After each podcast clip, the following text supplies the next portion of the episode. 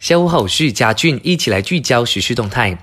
行动管制令延长，政府将允许符合条件的公司继续营运。我国第二阶段的行动管制令今天开跑，贸销部长纳杜亚利山大发文告指出，之前已经获得贸销部批准在行管令期间继续营运的公司，包括生产商、批发商、运输、零售及电子商务等等，可以继续营运到四月的十四号。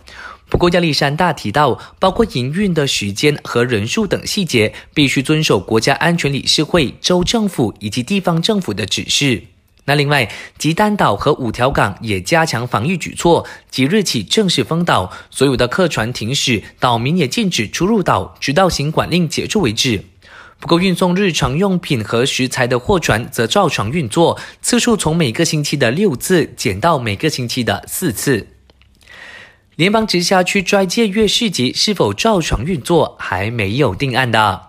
部长丹斯里阿努亚穆沙昨天就说，鉴于考量到斋戒月市集是一项需求，当局并不打算取消斋戒月市集。他之后在推特回应这项课题时就强调，任何决定都必须征求卫生部以及国家安全理事会的意见，还说缩小规模不是出自他本意。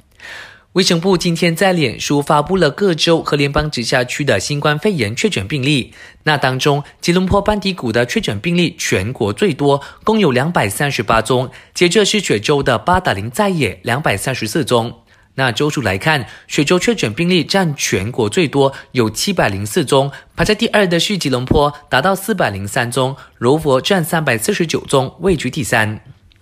疫情肆虐这段时间，请留在家中，让我们一起对抗新冠肺炎疫情。我是嘉俊，感谢收听。